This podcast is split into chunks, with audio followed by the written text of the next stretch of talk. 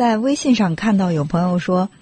嗯，就我们今天的话题啊，前半时的这个话题，说我感觉老好人并不是没有原则、软弱无能，而是他们不懂得拒绝，内心太过善良。正是因为这样，就会让朋友觉得是有求必应的，成了万能的人。